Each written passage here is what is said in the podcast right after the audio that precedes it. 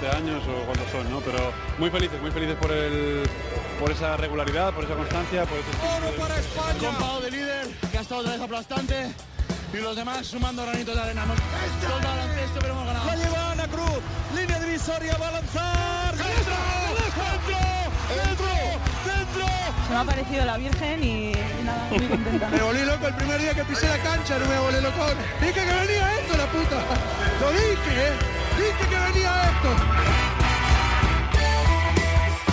Bienvenidos, Onda Nautas al capítulo 26 de la tercera temporada de Cuatro Cuartos. El Real Madrid luchará por la undécima Copa de Europa. Con Pablo Lasso en el banquillo, datos. Es la sexta presencia en la Final Four en los últimos siete años. Cumple ocho años como entrenador blanco y busca su tercera Euroliga. Y más allá de los números, la importancia del camino al éxito. Y se representa en una imagen la de Anthony Randolph a 5 minutos del final del tercer partido ante el Panathinaikos.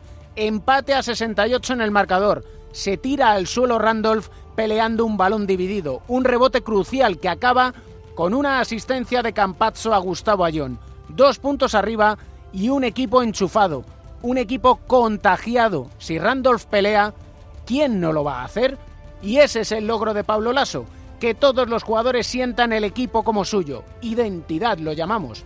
Dejar el ego a un lado por el beneficio colectivo, como el trabajo de Rudy Fernández, la explosión de Jeffrey Taylor, la clase de Trey Tompkins, la definición de los roles y la capacidad de convencer. Y en el convencimiento y la normalidad está la virtud de un equipo legendario y la de un entrenador que es historia viva del Real Madrid. Sergio García de Peiro da las últimas indicaciones. Balón al aire. Comienza el partido. El baloncesto se juega en cuatro cuartos. David Camps.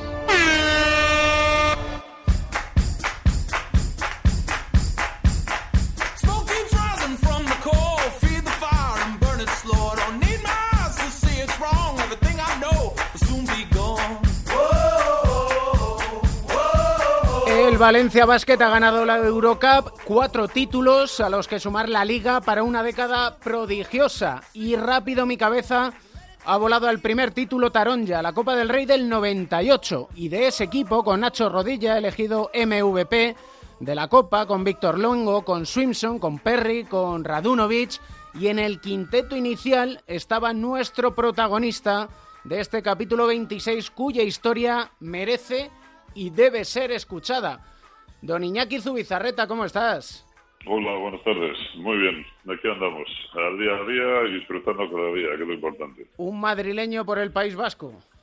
Sí, de nacimiento. Lo que pasa es que, bueno, yo me he criado en el País Vasco, mis padres eran de aquí, mi padre estaba trabajando en Madrid cuando yo nací y, bueno, pues madrileño mucha honra también, lo llevo en el corazón, tal cual. ¿Qué titular le pondrías a tu vida? Mi vida, Superación pura y dura. Superación pura y dura. Pura y dura, sí. Ha sido una vida bastante bastante dura, pero bueno, como, como mucha gente que tiene historia y lo bueno es que de cada situación que he tenido, pues hemos aprendido, hemos sacado las puertas las partes positivas y hemos ido creciendo a todos niveles, ¿no? Como persona, como profesional y, intentando hacer las mejores eh, cosas para dejar un buen legado con los que vienen por detrás, que tienen una carencia de, referentes sanos que se alarmante. Eres del 72, ¿verdad? Sí, señor. Recién hecho los 47 años, el viernes pasado. Los que somos de esta década de los 70, yo soy del 75, la verdad es que no teníamos, yo creo, interiorizado de pequeños lo que era el concepto acoso escolar o bullying. No, pero bueno, eso es un tema que, que no lleva tantos años, eh, lo que es eh, definido o estipulado y mucho menos eh, en aquella época eran cosas de chavales, te tienes que hacer fuerte y te lanzaban a los leones y era socialmente estaba visto pues que la relación de los chavales era así, que te tenías que, que, que dragar ¿no? con, con la adversidad, porque si no eras como un flojo. Pero bueno, era culturalmente hablando, gracias a Dios ha cambiado. Y por fin se le pone nombre a, a toda esta lacra social que tenemos, que es una responsabilidad de todos. Y empieza a haber herramientas para poder eh, solucionar eh, este tema porque está habiendo unas consecuencias gravísimas. Y de hecho hace pocas semanas ha habido una sucesión de, de suicidios en chavales muy jóvenes, que, que, que es que es una pasada. Y lo más triste es que muchas veces en vez de erradicarlo, que de lo que se trata o intentan es taparlo y es como que aquí no pasa nada. Y, tenemos un problema mucho más que serio. Eh, las estadísticas también por parte de administración y por parte de gobiernos eh, las camuflan o las maquillan en exceso y en vez de, hacer eh, o poner pasos útiles, sobre todo los métodos de prevención, que definitivamente eh, yo creo que son la herramienta más, más eh, útil para poder eh, erradicar toda esta lacra. Eh, más que facilidades, lo que están poniendo es eh, muchas veces eh, trabas y muchas y muy serias. En tu caso, tu traba fue ser demasiado alto. Sí, pero bueno, las cosas lo de menos. En mi caso, obviamente, fue por estatura. Yo tengo 2,07 de estatura, siempre he destacado mucho por, por, por eso, por ser más, más grande, más alto que, que los demás pero que al final o porque el que tiene sobrepeso o porque es homosexual o porque tiene rizos o porque tiene pecas o gafas, sí es que es lo mismo. Al final es buscar a un perfil de, persona pues que no se sabe defender, que sea un blanco fácil y recrearse humillándolo y haciéndoselas pasar eh, pues eh, tan mal que, cada día puede llegar a ser el infierno, como fue mi caso, pero que es un caso más de entre millones, ¿no? Entonces, eh, creo que es eh, importante eh, hacer el trabajo que, estamos haciendo. Yo desde hace unos años estoy colaborando con la asociación NACE de No la Acoso Escolar, en el cual ahí está el presidente Javier Pérez Aznar, el secretario está Carmen Cabestani, Luego también tenemos un hombre importante en temas de redes sociales como es eh, Jesús Pernas en Madrid y luego tenemos una, una abogada de, renombre en todo este caso, que es eh, Nolia Ramón. Y luego tenemos también al que es el, fundador del TEI, el Tutorial Entre Iguales, que para mí creo que es el, sistema de prevención más, más efectivo que, que hay hoy por hoy. Entonces hay un equipo de gente atrás muy muy seria, aparte de todos los colaboradores que, de, que, estamos por ahí, en los cuales me incluyo.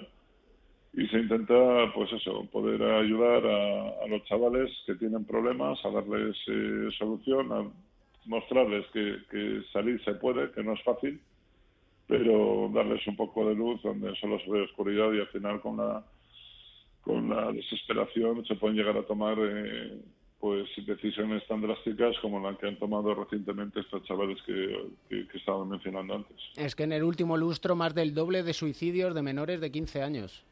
Sí, sí, pero es que luego tampoco hay un cómputo real porque no, no se suele tener acceso a, a todo este tipo de cosas, más siendo menores. La ley del menor también se debería dar más que una vuelta o tres y estamos hablando de que ha sido el estudio más reciente que han sacado, ha sido como hace mes y medio una entidad como UNICEF, que, creo que es una entidad seria donde las haya y no se andan con tonterías y mucho menos camuflando, intentando mostrar lo que no es. Y el resultado me pareció unos números que, que, que asustan. Sea, estamos hablando de que según UNICEF en todo el país hay una media de por lo menos dos chavales por aula que están sufriendo acoso de una, de una forma activa. O sea, en números globales estamos hablando de unas cifras de más de dos millones de chavales que lo están sufriendo. O sea, me parece una auténtica barbaridad. Es una auténtica barbaridad. En tu caso, ¿cuándo dijiste basta? Bueno, nuestros oyentes ya han percibido que tú sufriste acoso escolar mm. con 12 años por entonces, ¿qué medías? ¿1,80 ochenta y pico? Ya. Pues con do... el día que cumplí los 12 años medía metro ochenta y dos. El día que cumplí los 14, metro 98, y ya con 15 pasaba los 2 metros. Eh, también te digo una cosa, con un padre metro 98 como he tenido y mi madre que medía metro 82... Hombre, alto ibas a salir, ¿eh? Hombre, si salimos pequeños, el butanero muerto, no sé, no, poder. Digamos que daría que sospechar. ¿eh? Va a ser Va a ser que sí, pero bueno.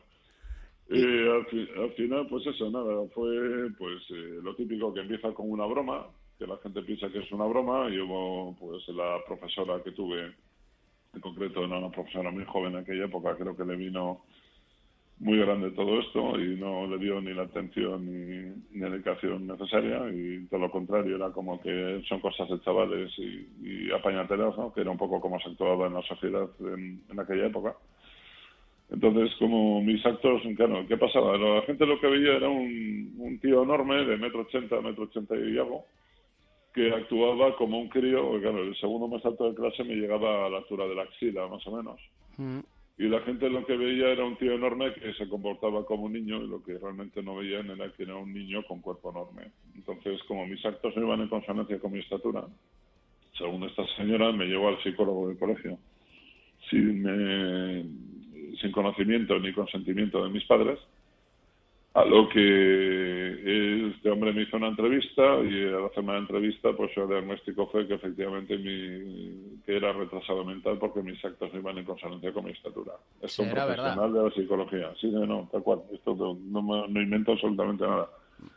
Entonces esta señora lo que hizo fue, para no hacer daño a los chavales, porque según eh, mi cuerpo, envergadura y fuerza, pues según ella podía hacer daño a alguien, me castigó todo el curso escolar sin poder salir de- del aula y estuve todo el año castigado sin recreo. Bueno, que aproveché para dibujar, ¿no? Le saqué la parte positiva, que el dibujo se me da muy bien.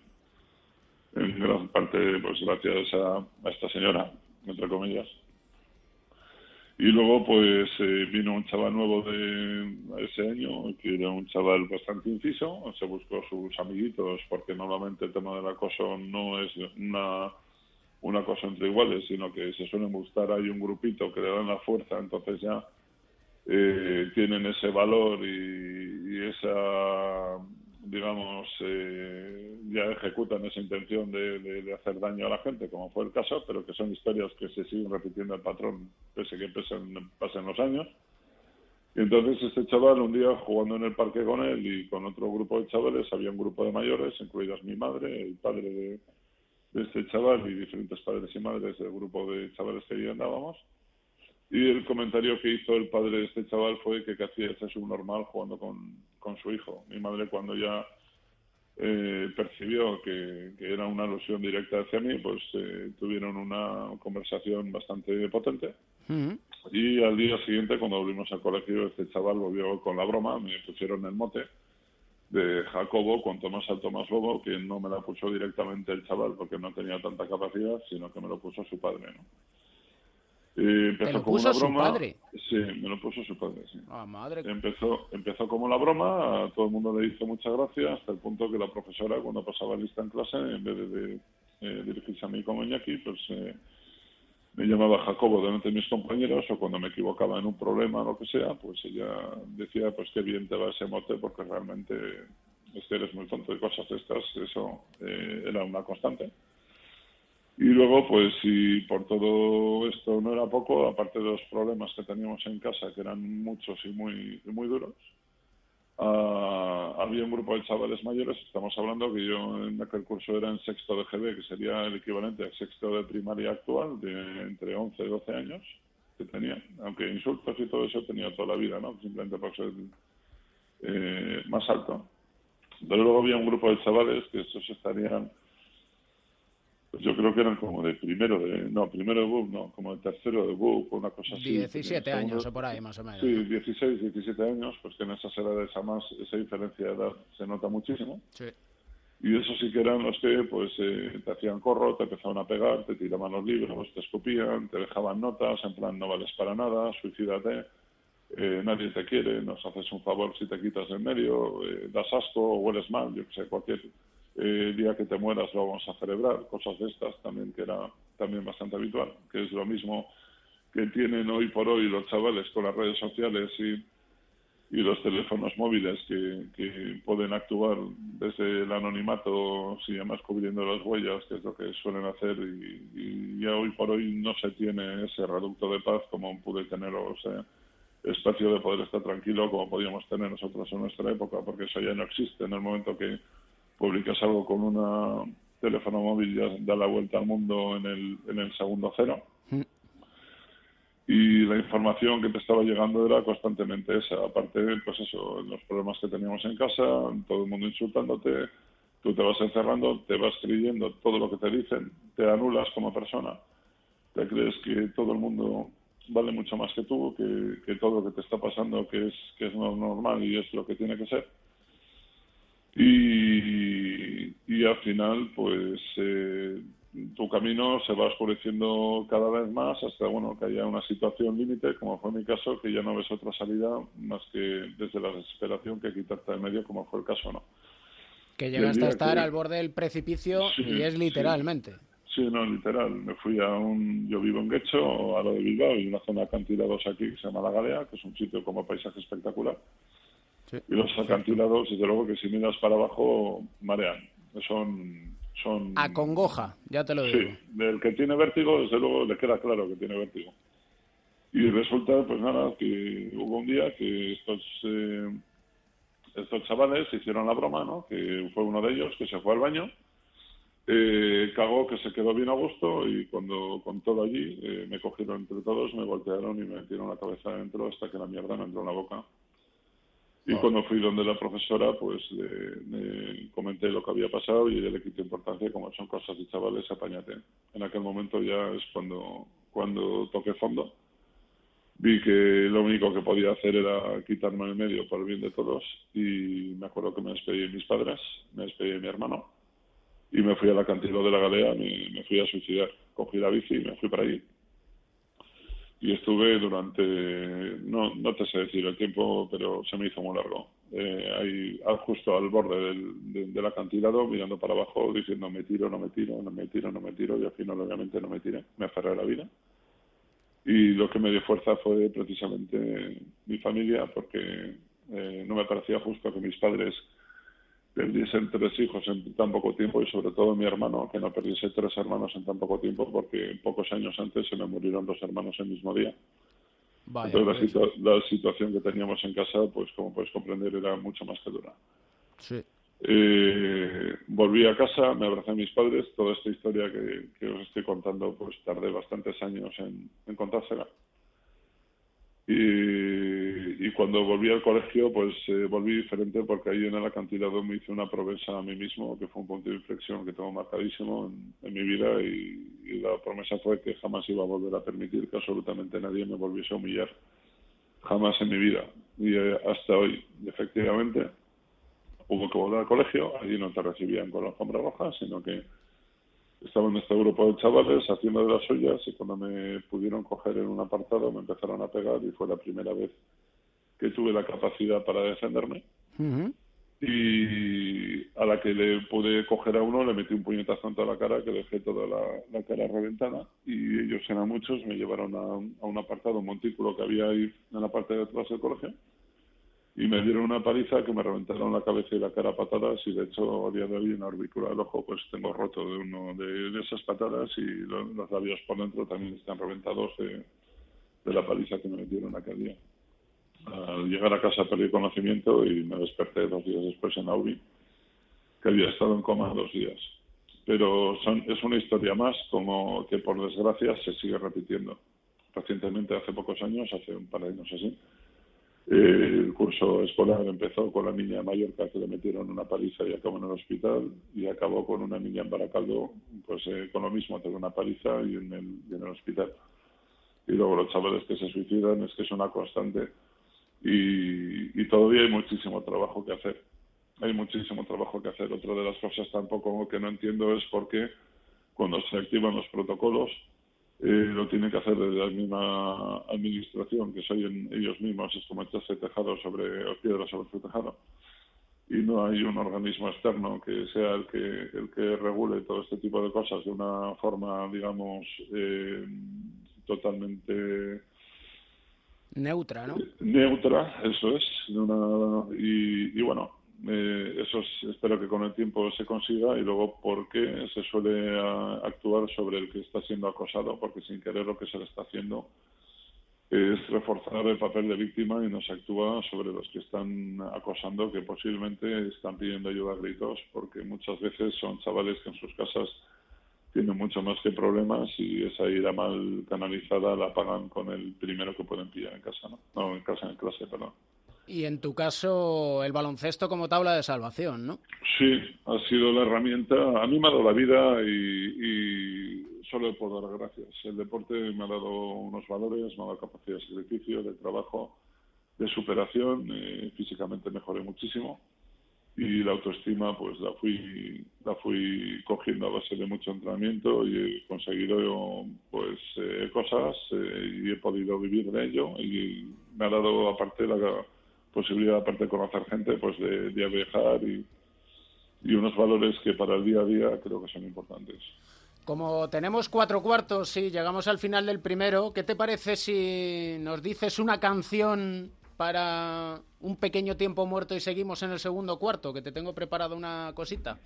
Eh, pues mira, últimamente estoy escuchando mucho un grupo que es Mongol, que, que me gusta y el, el grupo es The Who, que Sí. se escribe The Who, H-U, eh, y es la, la letra es Ay- Ayu, Ayu, Ayu, creo que es. Ayú, eh, ayú, ayú. Sí, no, se escribe Yuve, Yuve, Yu. Y me, me gusta, la estoy escuchando mucho últimamente. Es que es un temazo. Aquí lo descubrimos con Sergio García de Peiro. El vídeo es extraordinario. Mm. Y aguarda, vamos a escucharlo un ratito y en un minuto, tiempo muerto, y volvemos y seguimos contando y escuchando tu historia, Iñaki. Muy bien. Vamos a ello.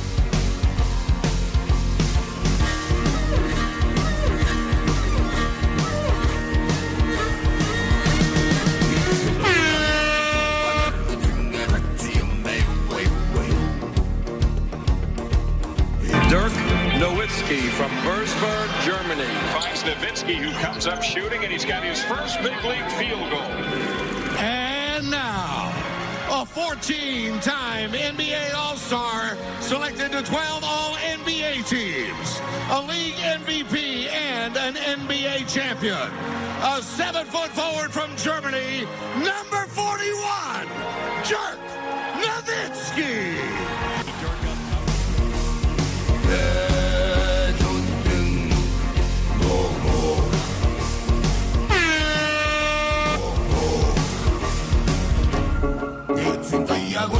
Es realmente pegadiza la canción, ¿eh, Iñaki?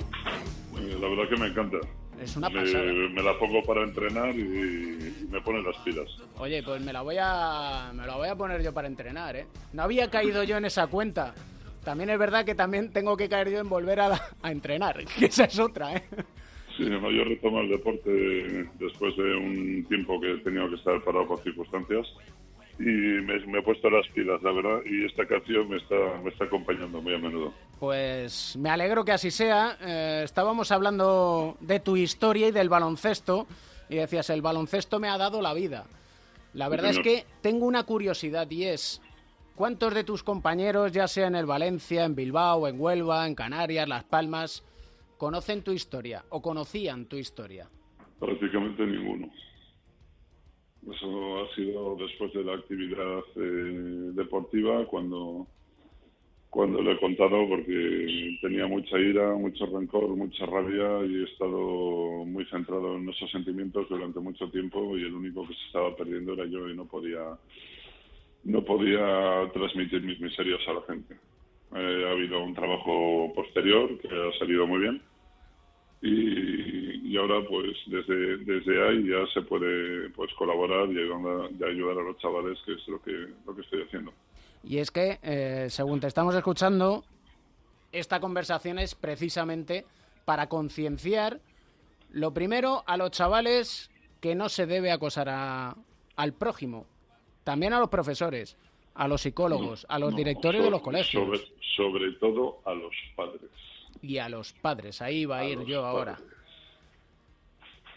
Qué difícil es precisamente concienciar a los padres que no le digan al niño, tú a este, dale un par de tortazos. Eh, espero que haya otros caminos pero vamos lo del par de tortazos yo no lo veo la solución pero si te tienes que defender desde luego yo no voy a poner la otra mejilla eso también lo digo claro No voy a poner la otra mejilla. No, yo no, desde luego. Desde luego, ya me han dado mucho y si me tengo que defender, ojo, que no voy a empezar nunca un conflicto, pero si me tengo que defender, desde luego no voy a poner otra mejilla, moriré matando. y moriré luchando, vamos, eso lo tengo muy claro. Ese es un poco el mensaje también a transmitir a los chavales, ¿no? El hecho de que no tengan vergüenza de contar su historia, sobre todo a sus padres. El mayor error que se puede cometer con este, con, el acoso es callarse. Eh, yo la definición más correcta que he visto del acoso escolar es que es un monstruo con cara de niño y creo que lo define a la perfección. Eh, un chaval que sobre todo no tiene ni el carácter hecho ni la ni herramientas para poder eh, llevar bien este tipo de situaciones, eh, solo es mucho más que difícil que puedan salir. Hay que pedir ayuda, hay que hablarlo, eh, primero con los padres, los centros, y luego si los centros ya no responden, pues hay asociaciones como la nuestra, que estamos ahí para, para ayudar en todo lo que podamos a nivel de asesoramiento, a nivel legal, a nivel de lo que haga falta. Pero desde luego lo que hay que hacer es eh, quitar el miedo y, y comunicarlo. Hay que hablar. Si no se calla, y sobre todo el acosador pasivo, que son esos que lo ven, lo permiten, lo toleran y no, y no lo denuncian, que tienen la misma responsabilidad que los que, que los que lo están haciendo, porque con su no actitud están permitiendo que haya gente que esté sufriendo. Yo creo que es buen momento este para unir a la charla a un buen amigo, y esta es la sorpresa que te tenía preparada, que es nuestro psicólogo del deporte y medallista olímpico, don José Manuel Beirán. Madre mía. Don José. Manuel, ¿cómo estás? Hola David, Iñaki, ¿cómo estáis? ¿Qué tal, José? Un abrazo enorme. Igualmente. El cuarto es vuestro. Perdona, Que el, cuarto, el cuarto ahora mismo ya es vuestro, de Iñaki y de José Manuel, de José Manuel y de Iñaki. Bueno, yo eh, conocía la historia, como dice Iñaki, como ha dicho Iñaki, después de, de- de- de todo, ¿no? Cuando ya se había retirado, cuando no me enteraba hace mucho, sobre todo por el, el programa de televisión, que es igual de impactante o más porque, porque puedes ver las imágenes de él hablando y de la emoción con lo que lo cuenta, que ahora cuando lo ha contado por- en la radio. Pero yo creo que bueno este testimonio tan impactante mm, es, es- tiene tiene también sus cosas positivas lo mal que lo pasó él y, esta desgracia que le pasó a él y como le pasan ahora a muchos chicos todavía hoy día tiene una parte positiva y es que es el trabajo que está haciendo ahora con los niños y con los jóvenes y además una cosa añadida es que estamos acostumbrados o por lo menos yo creo que los jóvenes piensan que, se va a atacar siempre y, se, y, y- vas a abusar de los que son más débiles o de los que son más pequeños o de los que no se pueden defender físicamente. Y en su caso no es así. En su caso, como ha explicado, es porque es diferente. No porque sea más débil, porque claro, es, es deportista muy alto, muy fuerte, que es una cosa que siempre se admira. Por otra parte, los, lo- los pequeños no solo lo admiran, sino que lo envidian, que muchas veces es lo peor de todo. Y entonces ahora cuando habla con, con los niños, pues los niños dirán, oye, que es que yo que soy grande o que soy fuerte o que, o que parece que me, me puede pasar exactamente igual. No le va a pasar solamente al pequeñito que es muy delgadito, muy bajo o que tiene gafas y tal, no, le puede pasar a cualquiera. Y eso también yo creo que le hace más cercano y puede ayudarles más. Hombre, está claro que hoy por hoy físicamente el que me ve eh, le cuesta creer que haya podido pasar por toda esta historia, ¿no? O sea, un tío de casi dos pies de estatura, rapado, con más de 130 kilos, tatuado y con la pinta de animal que tengo, pues tengo más el perfil de ser el acosador que el ser el acosado. Y sin embargo, todo lo contrario, ¿sabes? Que si me ha pasado a una persona como a mí, o sea, como puedo ser yo, es que nadie está libre, le puede pasar a cualquiera. Sí, así es. Y lo que es importante es que el deporte es una gran ayuda, puede ser una gran ayuda para salir de esto, pero eh, yo creo que es una, una, una excelente herramienta para ayudar en la integración, en la tolerancia, en el respeto, pero con cuidado, con muchísimo cuidado, porque el, el deporte también tiene muchísimos peligros. Naturalmente solo puede funcionar cuando está supervisado por adultos responsables, por entrenadores, por, entrena- por, por profesores, por psicólogos, por padres, naturalmente. No confiar solamente en que mm, con, con el, el mero hecho de hacer deporte ya está todo arreglado. No, no, al revés, incluso puede ser todavía más peligroso.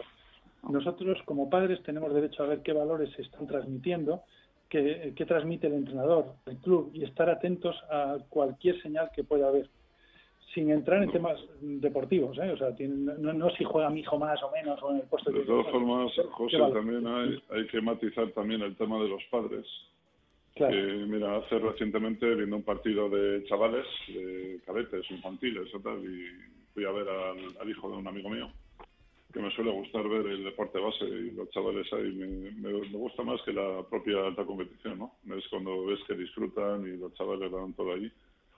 Y había un padre del equipo rival que, pues eso, tenía a su hijo, pues eh, completamente cohibido, perdiendo respeto a los árbitros, insultando al entrenador, a todos, y al final, pues, vi la actitud que tenía el chaval suyo, que no estaba disfrutando para nada jugando, y el padre con unas exigencias y unas formas, pues, que no eran ni lo normal, y al final, pues, se me cruzó un poco el cable y me fui a por él a decirle dos cosas.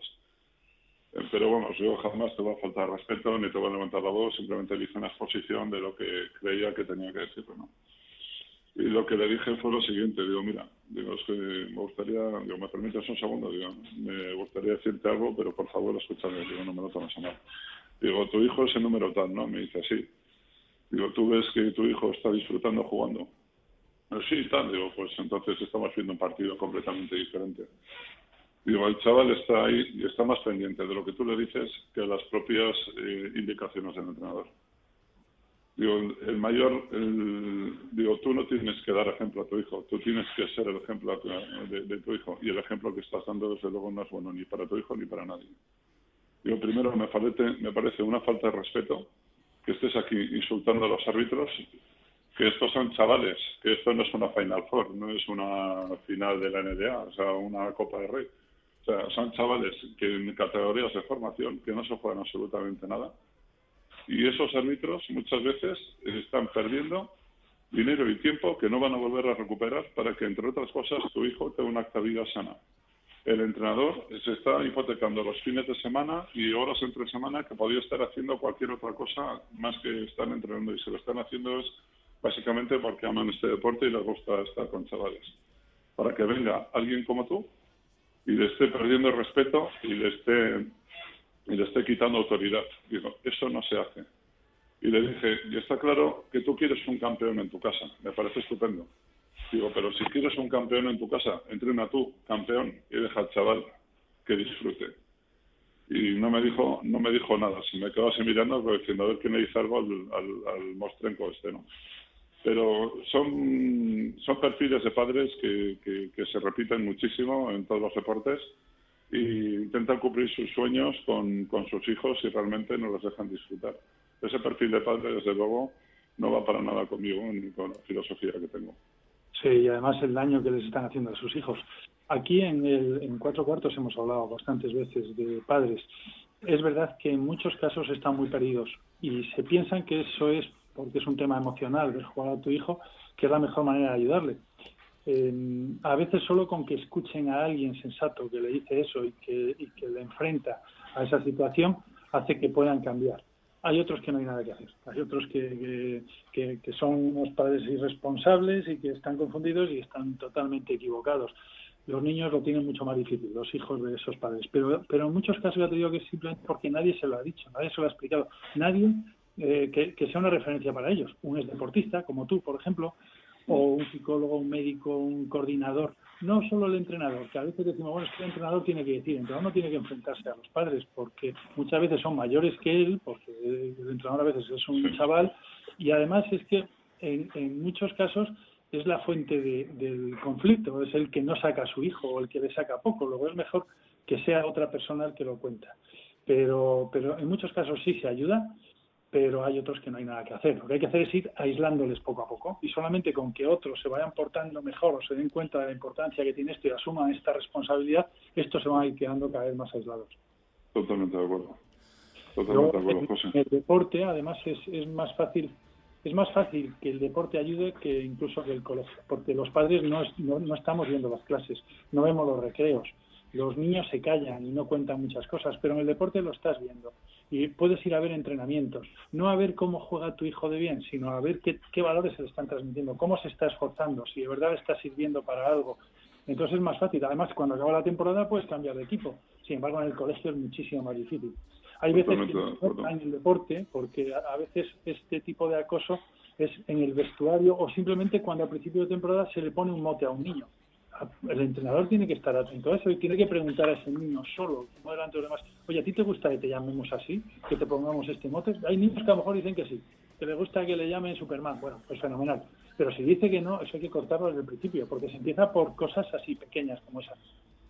Sí, no te llame Jacobo, lo que sea. Luego aparte, pues mira, tanto, tanto tú como yo, que venimos del mismo mundo, lo que es el, el baloncesto, desde luego nos ha dado unos valores, lo que es el compañerismo, lo que es la, eh, la empatía, el hecho de cubrirse las espaldas los unos a los otros, porque al final de un trabajo de equipo, la fuerza del equipo reside en el eslabón más débil que, que haya en ese equipo. Pero por muy grande y por, por muy fuerte que estés, una mala lesión, ese eslabón débil vas a ser tú.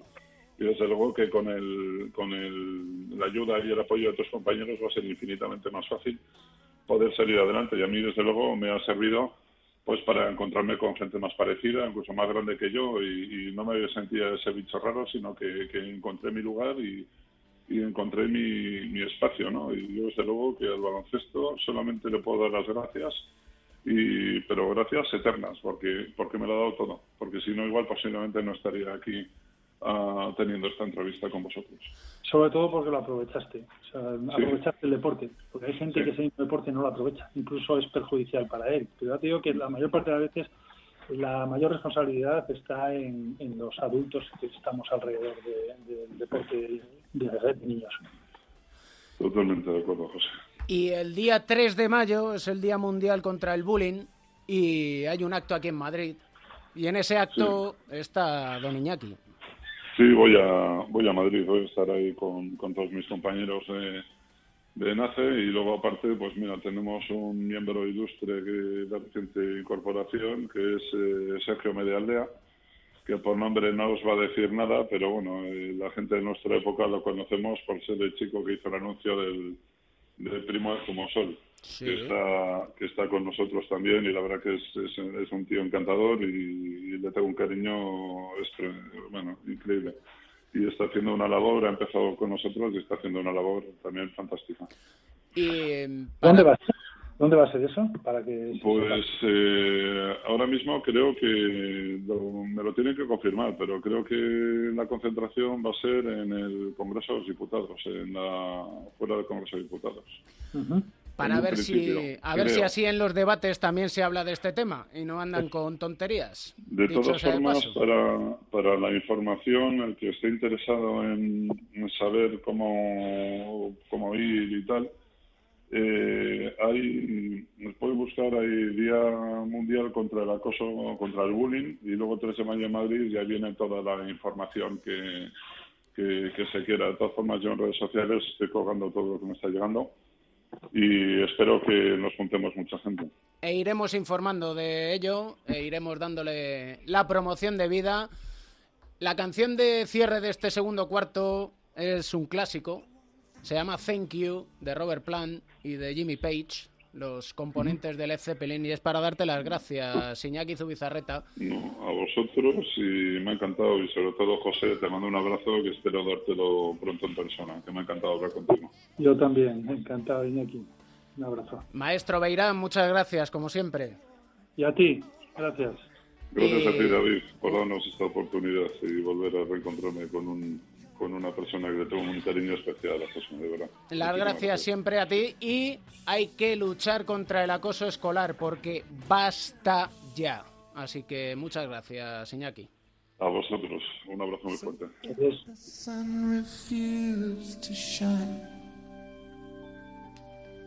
Oh, I'll still be loving you. If mountains crumble the baby, baby, huh? There would still be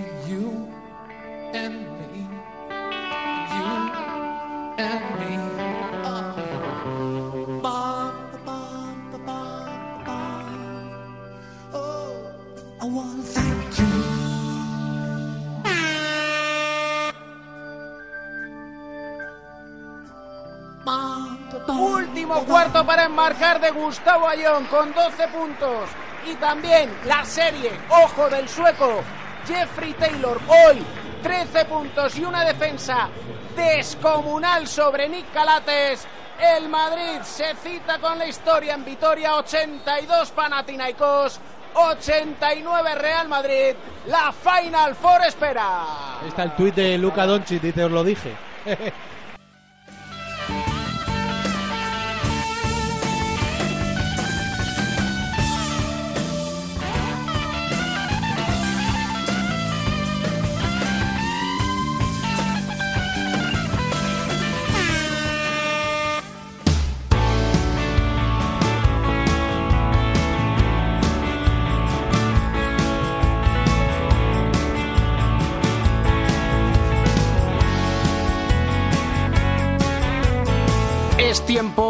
Para hablar del Real Madrid y de la Euroliga. Analistas, Joe Llorente, Pepe Catalina, ¿cómo estáis? Muy bien, estupendamente. Recuperándome del debate de, de ayer. Normal. Pues por aquí de vuelta de, digamos, de estos días de vacaciones escolares y, y un poco de Semana Santa, vuelta a la normalidad, ¿no? Vamos a hacer un debate, pero diciendo cosas con sentido y proponiendo, ¿verdad? Eh, No vamos a atacarnos. co- Como siempre, como siempre, ¿no? Con el Real Madrid, una nueva Final Four, la era del aso, yo decía, cita con la historia en Vitoria. Y es que... No sé, ¿cómo definiríais a este Real Madrid de esta eliminatoria con el Panathinaikos? Bueno, pues es un. Yo creo el Madrid, yo que soy un, eh, un repasador de, de la historia. eh, El Madrid ha tenido grandes equipos en los 60, en los 70, incluso en los 80 y bueno, después, eh, a pesar de la Copa de Europa del 95 fue, ¿no? En Zaragoza, pues eh, pues ha tenido una, una época muy larga de, eh, de deambular, de no encontrar su sitio, el rumbo, ¿no? de perder un poco la, la hegemonía que, que mantuvo tanto tiempo en Europa y bueno, ahora la, la ha recuperado. ¿eh? No hay que olvidar de todas formas, hombre, lo de la, la, la final eh, entre 4 a 4, la fase final de la Euroliga, eh, se le da mucho relumbrón, pero bueno, al fin y al cabo no es otra cosa que llegar a semifinales, ¿no? Lo que pasa que con este formato, ¿eh?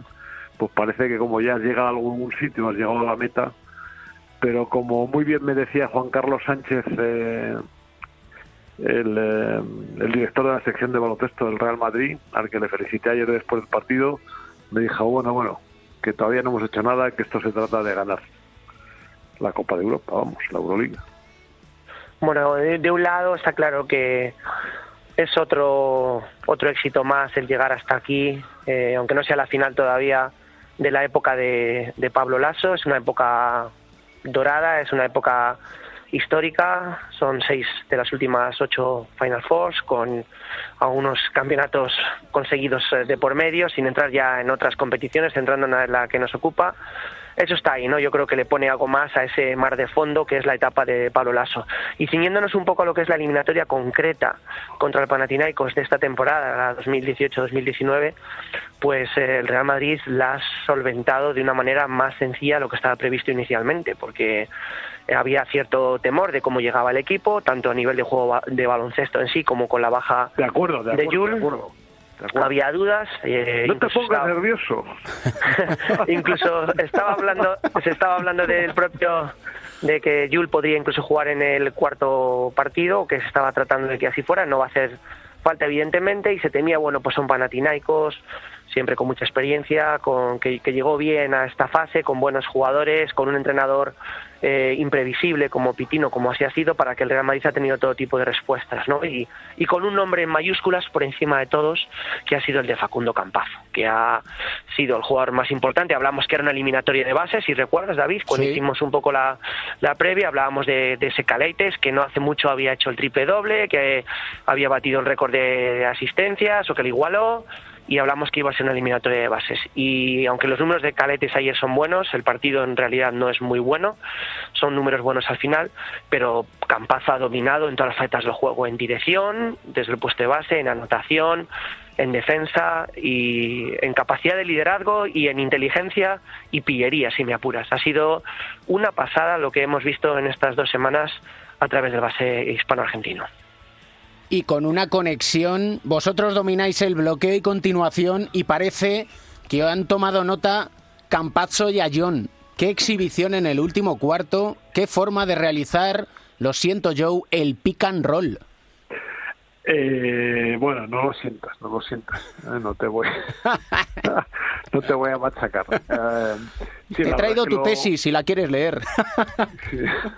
La verdad es que estuvieron extraordinarios. El Madrid además estuvo ayer un poco más errático en, en el partido, eh, en un partido que estaba dominando, porque a falta de cuatro minutos eh, o incluso un poco menos para el descanso, ganado por nueve puntos, con el equipo de la, de la segunda o la tercera o la cuarta rotación, pero vamos, con muchos de los no habituales en la cancha y de repente entraron titulares y no sé por qué el equipo se desarboló y perdió un poco el, el rumbo hasta el último cuarto. Allí aparecieron eh, por la pareja que, has dicho tú, los, los dos jugadores Campazo y Ayoni y empezaron a jugar con inteligencia, con maestría, con pillería incluso, como ha dicho Pepe, y, y bueno, pues eh, el Madrid tomó el rumbo del partido.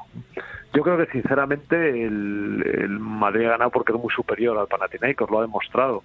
Es muy superior tanto en, en intensidad como, como en, en- en densidad del juego, como en conocimiento de eh, intrínseco del equipo en sí mismo, ¿no? O sea, son jugadores que llevan mucho tiempo jugando, eh, además con, con un jugador determinante como, como es Tavares, ¿no? Que ayer no la eh, no lo fue tanto, pero con los dos primeros partidos eh, influyó muchísimo también, en igual que Campazo, ¿no? Con un equipo muy largo y que se conocen mucho.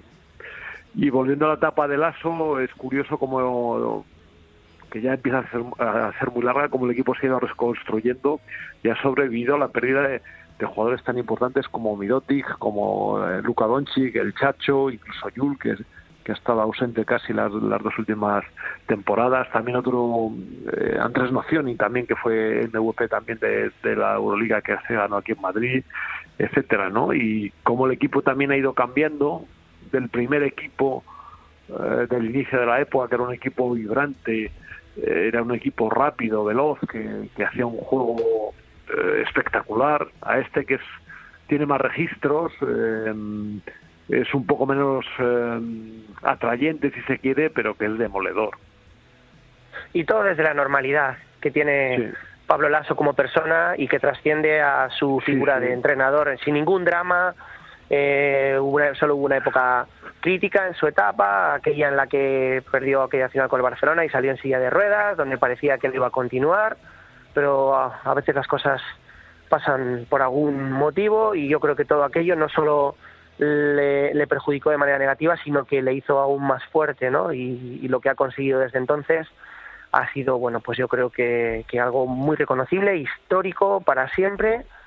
Y lo que digo, sobre todo lo, lo hablábamos anoche en el transistor con José Ramón de la Morena, desde la normalidad, sin estridencias, sin, sin dramas. Si se va uno, pues eh, lo gestionaremos trayendo a otro. eh, y sobre todo su, capacidad de adaptación, ¿eh?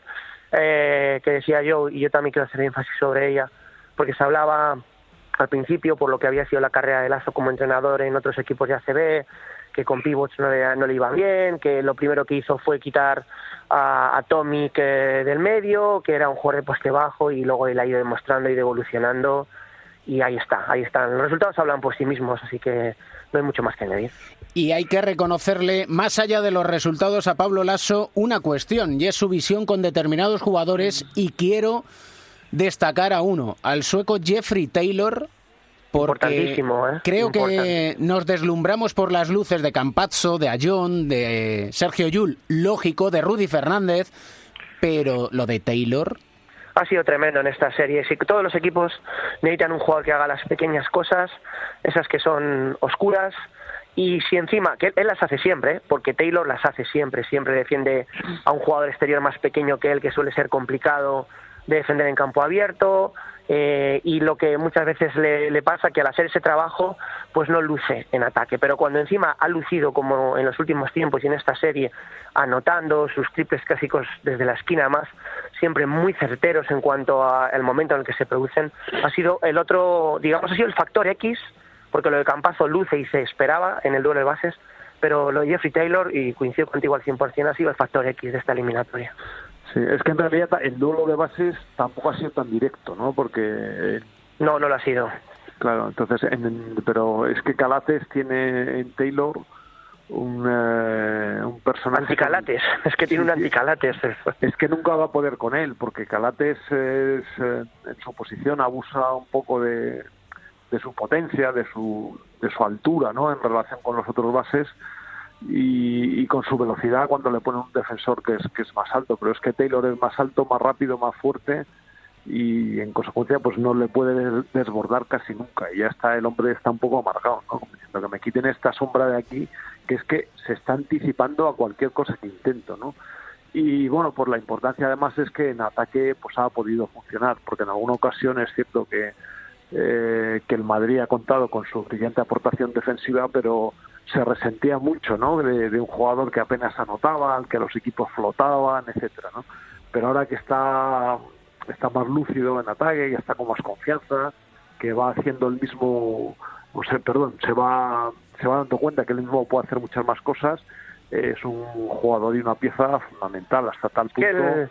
en la NBA lo hacía yo, ¿eh? En la NBA era un jugador que le veías jugar y hacía cosas, yo cuando le he visto luego por aquí, dices, bueno, se, met- se ha metido tanto en el papel, como si fuera un actor de película, se ha metido tanto en su papel que es que se ha olvidado del otro que hace y es verdad que lo ha recuperado como tú decías. Sí. Bueno, también es verdad que en el Madrid, mm, pues a veces faltan balones, ¿no? Porque todos tienen mucha capacidad anota- anotadora. Fíjate cuando estaba Yul, con Rudy, con, con Carroll, con, bueno, pues Con Sergio. Rodríguez cuando estaba el Chacho con Sergio también. Rodríguez cuando estaba, ¿no? Y son jugadores Sí. que requieren mucho, eh, pues muchos tiros o que ellos mismos son capaces de generar muchos tiros y tal, con lo cual, bueno, pues a veces te vas a- adaptando al segundo plano y luego te cuesta salir de él. No porque no tengas la capacidad, sino por la- porque no la tienes fresca, no la estás desarrollando en ese momento. Y, Pero bueno, y una imagen de esta eliminatoria, que estoy a punto incluso de la lágrima. Trey Tompkins, le denomino el Silent Killer, el asesino silencioso, el tiro a tabla, a cuatro metros. qué emoción, se me saltaron las lágrimas, tío. ¡Increíble! ¡Qué clase! Le dije gracias, Trey, por devolvernos al baloncesto. Ahí, de- de- bueno, era la típica que hacía ahí Epi, vamos, ahora Epi ahí se fue un maestro en eso, pero bueno, era un tiro muy muy recurrente, ¿no? También eh, hablando de un jugador más parecido a él, Piculino Ortiz, Piculino Ortiz lanzaba muchísimo y también con, con una enorme efectividad, ¿no? Y bueno, está bien, ¿no? De vez en cuando ver estos detallitos, ¿no? Como cuando alguien tira un gancho. El otro día estuve viendo yo repetido una finales de la Copa Europa y Clifford Luick lanza un gancho desde fuera de la zona con la izquierda y lo mete. O sea, que no. Y "Joder, estas cosas que ya no se ven, ¿no? Difíciles de ver. Sí, está bien. Sí, sí. es otro caso de lo que es la especialización dentro de un equipo importante, donde no puedes lucir tanto como te pasaría si estuvieras en equipos donde no hubiera jugadores de tanta calidad y de tanto nivel. Y él ha sido un jugador que ha sabido especializarse en el tiro, ¿no? Y generalmente le hemos visto desahogando mucho en partidos eh, con el tiro de tres, pero sí que es verdad que el recuperar ese tirito de media distancia de tan buen porcentaje, porque si tienes bien cogida la distancia y, y un poco el toque, ¿no? Donde tiene que quedar el balón al tablero para que entres de mucha efectividad, es un tiro además que no exige tampoco tanto como exige un tiro de tres y que es eh, un poco de aire fresco en un baloncesto donde parece que todos son penetraciones y es posible que acaben con mates o triples. Así que al recuperar el baloncesto de siempre, el baloncesto de buenos porcentajes, el inteligente, pues como tú has dicho, yo, a mí no se me saltaron las lágrimas, pero sí que me alegró. Dice, dice Rick Pitino, tienen respuesta para todo. No se refería a Pepe Catalina y Joe Llorente, se refería al Madrid, pero, Porque no nos conoce. pero porque no se lo pregunté yo. Ah. Le tengo que mandar un enlace. Don Rick Pitino, gran entrenador. Siempre un Muy placer, señores. además, ¿eh? Sí, señor, muy elegante. Reconociendo la superioridad del Real Madrid, fueron mejores. Y es así. Si alguien es mejor, se le aplaude y se acabó. A la próxima. Como nosotros, que le aplaudimos a Yuyo Llorente, Pepe y Catalina y les emplazamos a la próxima edición. Muy bien, ahí, ahí estaremos. ¿eh? Un abrazo Hasta la muy próxima, un abrazo.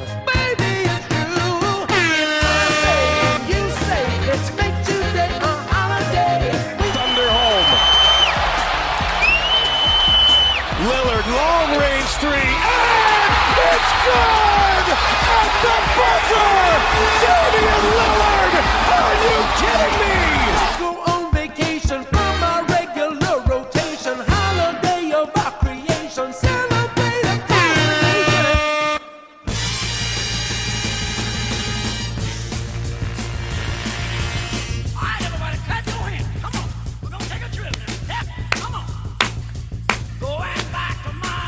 Último cuarto en marcha a Miami que nos vamos. Nacho García, Sport, ¿cómo está usted? David Camps, Onda Cero, muy buenas. ¡Qué voz! Sinatra, The Voice. La enfermedad que me, me está dejando con esta voz de... tan- El aire acondicionado, que empiezan los Señor. veranitos ya en Miami. Sí, señor, sí, señor. Ahí lo has- dado de lleno. Eso y los pabellones, claro, que tienes ahí los playoffs y tiene lo que Pues tiene, sí. ¿eh? Sí, sí, no, y la falta de sueño también, porque aunque aquí se ven a unas horas más normales, pues al final te acabas acostando tarde, si es que es normal, ¿no? No, no trasnochas como en España, pero duermes menos, ¿no? Vamos a hablar de Fénix, de los Suns, no por Kokoskov, sino por su estrella, ¿no? Bueno, por, por ambos, ¿no? Porque como ya conocen la mayoría de nuestros oyentes, eh, Igor Kokoskov ya no va a ser más entrenador de los Phoenix Suns, le han despedido. Nada nuevo en la oficina, es un proyecto, bueno, que no termina de encontrar un equilibrio, que sobre todo no está teniendo mucha paciencia con sus entrenadores. Y lo curioso de todo esto es que puede generar que alguno de sus principales jugadores, que tienen un gran futuro, pueda terminar cansándose. Sucedió ya con Eric Bledsoe, acuérdate que acabó pidiendo traspaso y que está en los Bucks, le va bastante mejor desde entonces.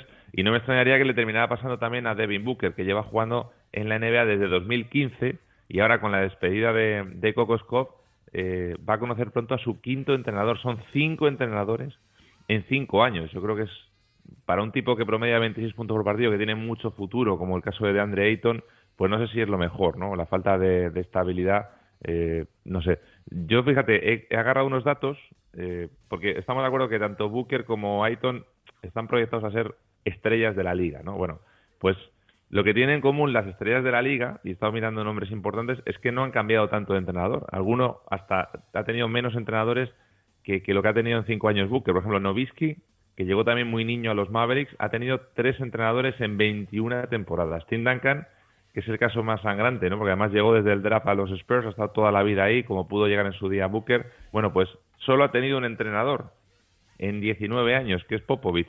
Eh, Michael Jordan tuvo cuatro en 15 años, eh, Wade, que se acaba de retirar, ha tenido cinco entrenadores en 16 años, así que es curioso, como te digo, que uno que ya está llamado a ser estrella, pues lleve cinco en cinco, ¿no? Es un poco curioso, la verdad. Que se preparen los elegidos en el próximo draft. Sí, señor, eh, que no está tan lejos, ¿eh? que es el 20 de junio y casi no queda nada. Te digo que se ha batido un récord, ya, ya están todos los candidatos inscritos de manera previa, son 233 en total, 157 llegan del básquet universitario, 58 de baloncesto internacional. Esto es un récord porque nunca antes eh, se habían inscrito tantos jugadores de fuera de los Estados Unidos en el draft. De esos 58, por cierto, 13 eh, llegan desde España, no que sean españoles, sino que llegan desde España, ¿no? desde ACB o otras eh, categorías. Eh, novedades, te cuento, este año la NBA ha creado una plataforma a disposición de los jugadores universitarios para que puedan ser vistos. Eh, se llama el G-League Elite Camp, va a estar eh, en Chicago y tienen la posibilidad de entrenar y competir entre ellos delante de scouts, de directivos. Esto antes no, no se hacía de manera tan directa, tan abierta.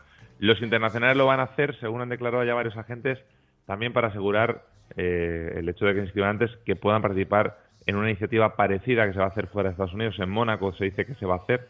Y, y ahora, pues, lo que hay que ver es si todos, todos los que están apuntados se van a quedar, porque lo normal es que vayan cayendo nombres, ¿no? Los universitarios se pueden retirar del draft y no perder su derecho a seguir jugando en la NCAA la próxima temporada, siempre y cuando lo hagan 10 días antes de la eh, composición definitiva de las listas. Eso sería el 29 de mayo. Y esto es noticia, porque esto antes de 2016 no existía. Antes de 2016, si tú te apuntabas, David, y luego no salías en el draft, pues no volvías a jugar nunca más en la universidad. Ahora pueden dar ese paso atrás, que me parece que es un acierto. Y los internacionales tienen un poquito más de margen. ¿eh? Hasta el 10 de junio tienen esos 58 jugadores para eh, retirarse del draft si finalmente consideran que no van a estar muy arriba y que no les interesa y prefieren jugar en, en Europa. Hasta entonces, eh, todos pueden realizar workouts con las franquicias, exhibirse, dialogar, incluso ya se permite cierta flexibilidad con el tema de los agentes. Así que nada, todo esto hasta el 20 de junio, que es la fecha clave, que es cuando va a ser ese draft en el pabellón de los Nets, en el Barclays Center de Brooklyn. Miel y limón, Sinatra. Muchas gracias. ¿De algún sitio en particular la miel y el limón?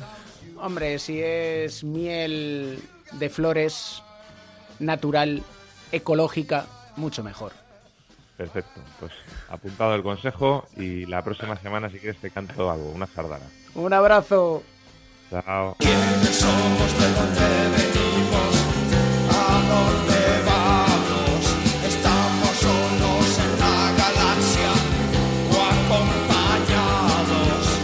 Gallego de Pro Melotero, ¿cómo estás? ¿Qué pasa, Camps? ¿Cómo andas? ¿Nos apuntamos al draft entonces o Nos cómo? apuntamos al draft. Ya tenemos la lista de los que se presentan, por decirlo de manera, voluntariamente. Y tenemos dos españoles. Cuéntame. Pues mira, tenemos a Osas e Igiatur, que juega, pertenece al Fuenlabrada, y a Leis Fon, que pertenece al Barça. Sí, el jugador del Barça sorprende que en su primer año, digamos, como profesional, ya se presenten al draft, pero el draft tiene mucha historia. Tiene mucha historia y esto hay mucha estrategia también, porque a veces presentarte pronto significa quedarte fuera del draft y después poder negociar mejores contratos. Te cuento, ¿tú sabes quién fue la primera elección del draft de la historia? La primera de la historia. De la historia. No había nacido, seguro. Seguro, vamos. ¿De qué Es año? probable que no haya nacido ni tu padre. 1947. Sí, ahí mi padre ya tenía 11 añitos ya. Bueno, pues Clifton McNeely, de los Pittsburgh Ironmen, que era entonces el equipo de la NBA. ¿Y sabes quién fue el primer jugador extranjero? El primero extranjero. 1970, décima ronda del draft, cien- número 167. No por me lo digas.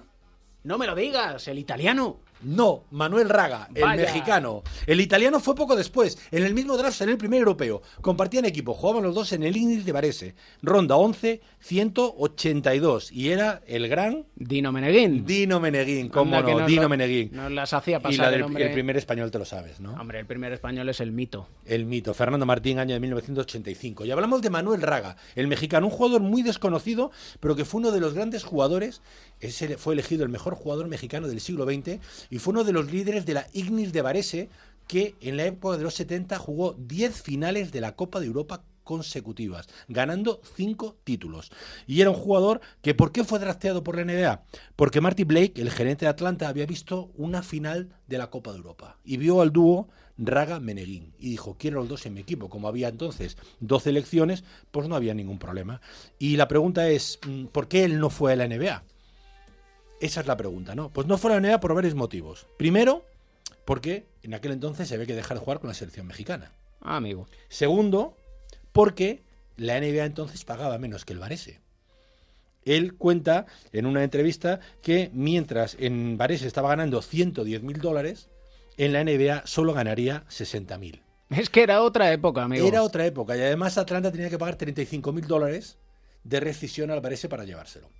Y hay una tercera opción, y es que uno de sus hijos se enferma y el mejor tratamiento que había para él, para el niño, estaba en Suiza. Y de hecho él deja el Ignis de Varese y se va a jugar a Lugano, a Suiza. Hablamos de Raga, que era un actuador compulsivo. Algunos dicen que era, vamos a salvar muchas distancias, ¿no?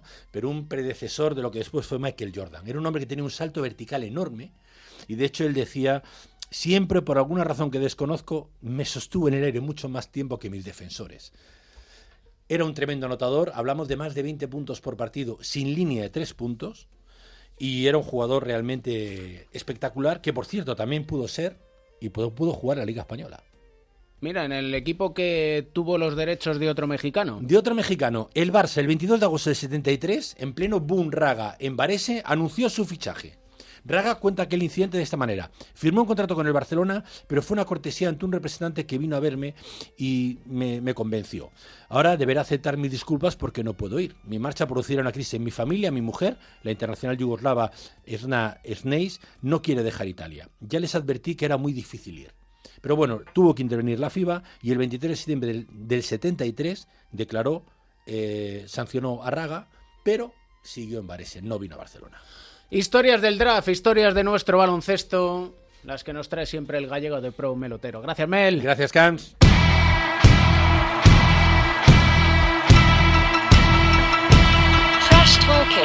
¿Qué pasa, Antonias? ¿Qué hacéis? ¿Cómo estás, Toñas? Bien, bien. ¿Sabes lo que- eh, estaba eh, celebrando con eh, Paul George lo, lo bi- lo bien que le ha venido eh, firmar con Oklahoma para ganar un anillo con Westbrook. Risitas. ¿Qué pasa? Está Pues susurritos. lo- me, me viene bien esta introducción para hablar del prota precisamente de la canastón que le ha metido a Paul George en, en su cara. Pero ya te adelantas, el rincón de Mateo ya lo No, no, adelantamos no. a la crónica. No, pero, no, pero te, pero te tiro un spoiler. ¿Sabes lo que pasa? Que como, como quiere ver Vengadores ya o algo por el estilo, ¿sabes? Pues ya te va tirando, Está te va tirando spoilers. Está con la última temporada de Juego de Tronos que está, vamos, votando. Bueno, eso, eso es un desmadre, ¿eh? O no sea, digas yo- nable, cállate, no quiero oír nada. Eso es, eso, las pocas personas que no han visto ni capítulo, ni una promo, ni nada de Juego de Tronos. No, bueno, ¿sabes, sabes lo que- Hay mucha gente eh, en plan de que no es de capital de provincia que no lo ha visto en su vida, ¿sabes?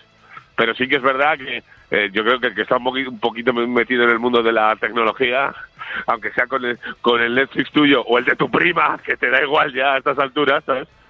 Pues ya, ya lo va viendo todo el mundo. Pero bueno, nos centramos en lo nuestro, ¿no? Que nos va a salir más rentable. Digo casi. yo, en la crónica en rosa, que la verdad es que últimamente está el tema... No, no, este- este- esto es un desmadre y encima con, eh, ya sabes tú cómo funciona esto. Eh, eh, por ejemplo, si al Real Madrid de baloncesto lo hubiera eliminado el Panathinaikos, eh, hubieran sido eh, 12 semanas hasta la Final Four en el que, la- en el que le caen palos al, eh, al Madrid y, y al ASO.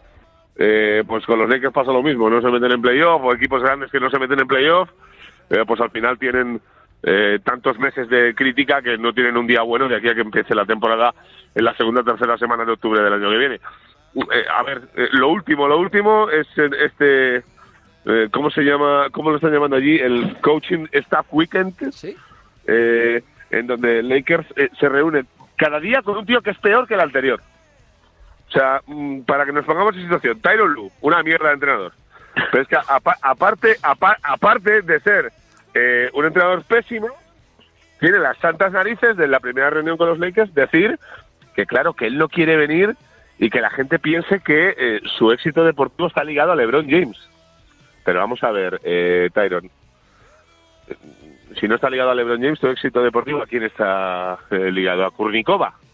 No, pero además se- sería absurdo ahora que de repente ficharan a Lu, porque lo último que se filtró de Gianni Bad es que decían que, bueno, que tampoco querían darle excesivos poderes a LeBron James. Y yo lo que me pregunto es, si no le quieres dar excesivos poderes a LeBron James y ascendencia sobre el vestuario, ¿para qué lo fichas? ¿no? O sea, si fichas a LeBron es para darle carta blanca, ¿no? No sé, y luego, eh, de- de- aparte, sí que es verdad que tengo la sensación que una vez que Magic fuera y Pelinka más que confirmado para que eh, se quede como general manager, eh, por cierto, le ha dicho a Kuzma eh, que no se preocupe, que no le va a traspasar. Yo si fuera Kuzma ni me compro una casa, eh, eh, ni, ni- ni se me ocurre eh, hacer nada eh, que signifique que me quede en Los Ángeles, porque eso significa que te van a traspasar. Ni le dices al casero que te permita unas obras. Sí, sí, no, le dices, oye, mira, me acaba de decir mi general manager que no me traspasa, por lo tanto el mes que viene ya no me lo cobres, ¿sabes? Y, ya te diré si tienes algún amigo en, en, California, si es que se queda para jugar en, en Sacramento o en algo de eso. Pero bueno, y luego eh, las otras dos, bueno, tres opciones. Eh, Howard, por favor, el que tenga un poco de memoria y le guste el baloncesto, tampoco se acordaría de Juwan Howard, que era un jugador eh, pésimo, eh, con una mecánica de tiro eh, escandalosa, eh, con unas orejas, que era lo que más se recuerda de su eh, etapa eh, deportiva, y con una perilla, Pero, pero, pero con una perilla muy cuidada. una perilla muy cuidada de estas de De eh, barbero. de, de- de Barber Shop, ¿no? Esas, esas- esas son las buenas. Y luego Monty Williams, que parece que es un poco la opción eh, que más le gusta a todo el mundo, que está en el coaching staff de, eh, de, de Sixers ahora, ¿verdad, Edu? Sí. Y bueno, y que ya tanto se ha reunido con los Lakers como con eh, como con Phoenix, y parece que Phoenix le ha dejado bien claro que es su objetivo número uno. Y eh, la última opción eh, y la más reciente con entrevista es la de Jason Kidd, que es la que le apetece a Bognanovsky debido a su asco a los Lakers, eh, pues está promoviendo un entrenador a ver si es el único que le puede filtrar algo dentro de la franquicia.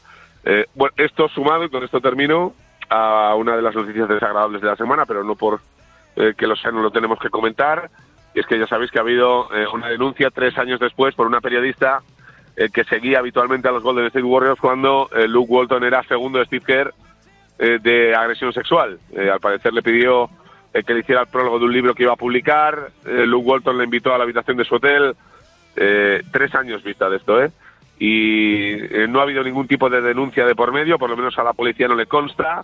Eh, no se han presentado cargos contra Luke Walton y se ha filtrado justo una semana después eh, de que Luke dejara los Lakers y fichara por, por Sacramento. Eh, ya veremos a ver eh, cómo eh, termina la, la película, pero parece que no va a pasar a mayores y que más aún se ha filtrado algún mensajito de estos de que podría estar busca- buscando pactar antes de llegar a ningún tipo de instancia judicial. Así que estas son las películas que tenemos esta semana, todas ligadas con los Lakers, ¿no? Y en el rincón de Mateo, el señor Risitas Spoiler. Hablamos de, de Damian Lillard, que le ha metido un triplazo en la cara a Paul George desde yo creo que 9 metros. Paul George diciendo que le da igual lo que digan, pero que ese triple estaba mal tirado y que es casualidad. Yo lo que digo a Paul George es que si hubiera revisado un poquito los triples que le ha cascado eh, Lillard a, a Oklahoma y durante toda la temporada, es que por lo menos te salen 10 triples desde ese mismo punto eh, de Lillard, que para mí es uno de los jugadores eh, menos valorados y menos reconocidos que hay que hay en la NBA, en el que siempre a lo mejor por jugar en un mercado como el de Portland siempre ha sido un, un poco ignorado por, por los fans, que luego por fin en el último All-Star sí le, sí le rescataron para, para el All-Star, pero me parece un jugador, un jugón eh, completo que lo tiene todo, criado en las calles de, de Oakland. Una de las curiosidades que vi era que él dice que la mecánica suya de acierto se lo debe a que de pequeño él jugaba en las calles y lo que hacía era, como no tenían aros ni nada donde jugar, tenían unos brick, unas cajas de esas de, de, brick de leche, de, equivalente a estas cajas grandes de plástico, los, los, los ponían en los postes de la luz de, de, la calle y no tenían tablero. Entonces se trataba de, de encestar allí las canastas. Es un jugador que siempre eh, nunca revió a jugar con mayores, un auténtico crack. También, como anécdota, deciros que, el, que en el instituto jugó con Notre Dame, que también está de, de, de por, por el nombre de, de actualidad. Y, y, que que siempre ha sido, y que siempre ha sido de un jugador que no se le ha valorado a su nivel, o por lo menos la sensación que tenemos todos. O sea, que es mucho mejor jugador de baloncesto de lo que hemos visto de lo que la sí. gente se piensa en los últimos 6-7 años. Para mí es de los jugadores más completos. Desde que llegó a la NBA, fue rookie del año, un año que fue eh, All-Star y jugó con los novatos también, con concurso de mates. Eh, si no me equivoco, son cuatro veces All-Star. Sí, eh, con la de este año, sí. Luego, luego hay que tener en cuenta sinceramente el, el, equipo con el que, que con, con, el, con, el, que está metiéndose que no, que no tiene nada que tiene a Farruca Minú Rodney sí, a Ines Canter que viene rebotado, a, Ma a McCollum que es buen jugador, a Harles que bueno, vale, pues te dice algo pero que no tiene nada del otro mundo. O sea.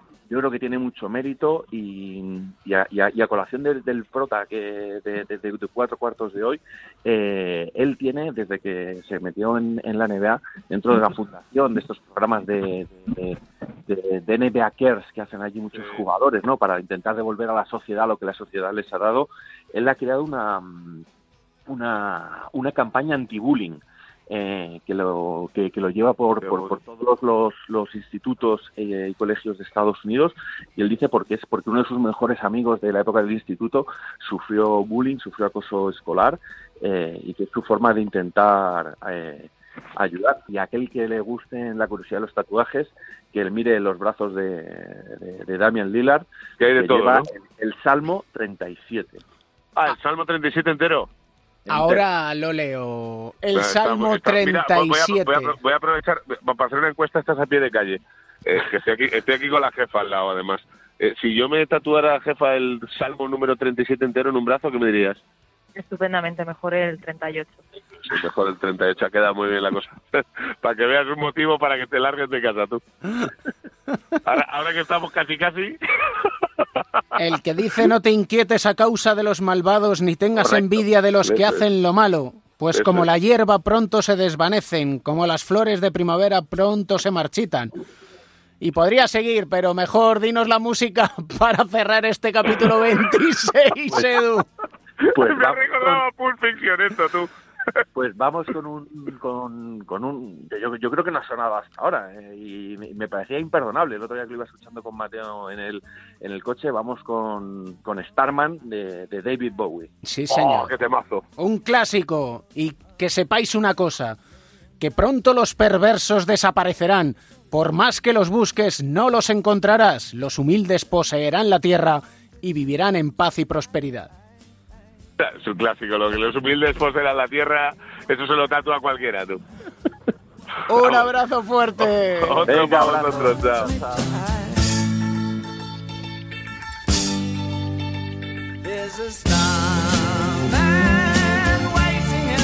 Hasta aquí el capítulo 26, no vamos a leer más salmos, siempre en onda 0.es, las 24 horas del día, la radio a la carta. Intentamos siempre que encuentres un buen motivo para sonreír.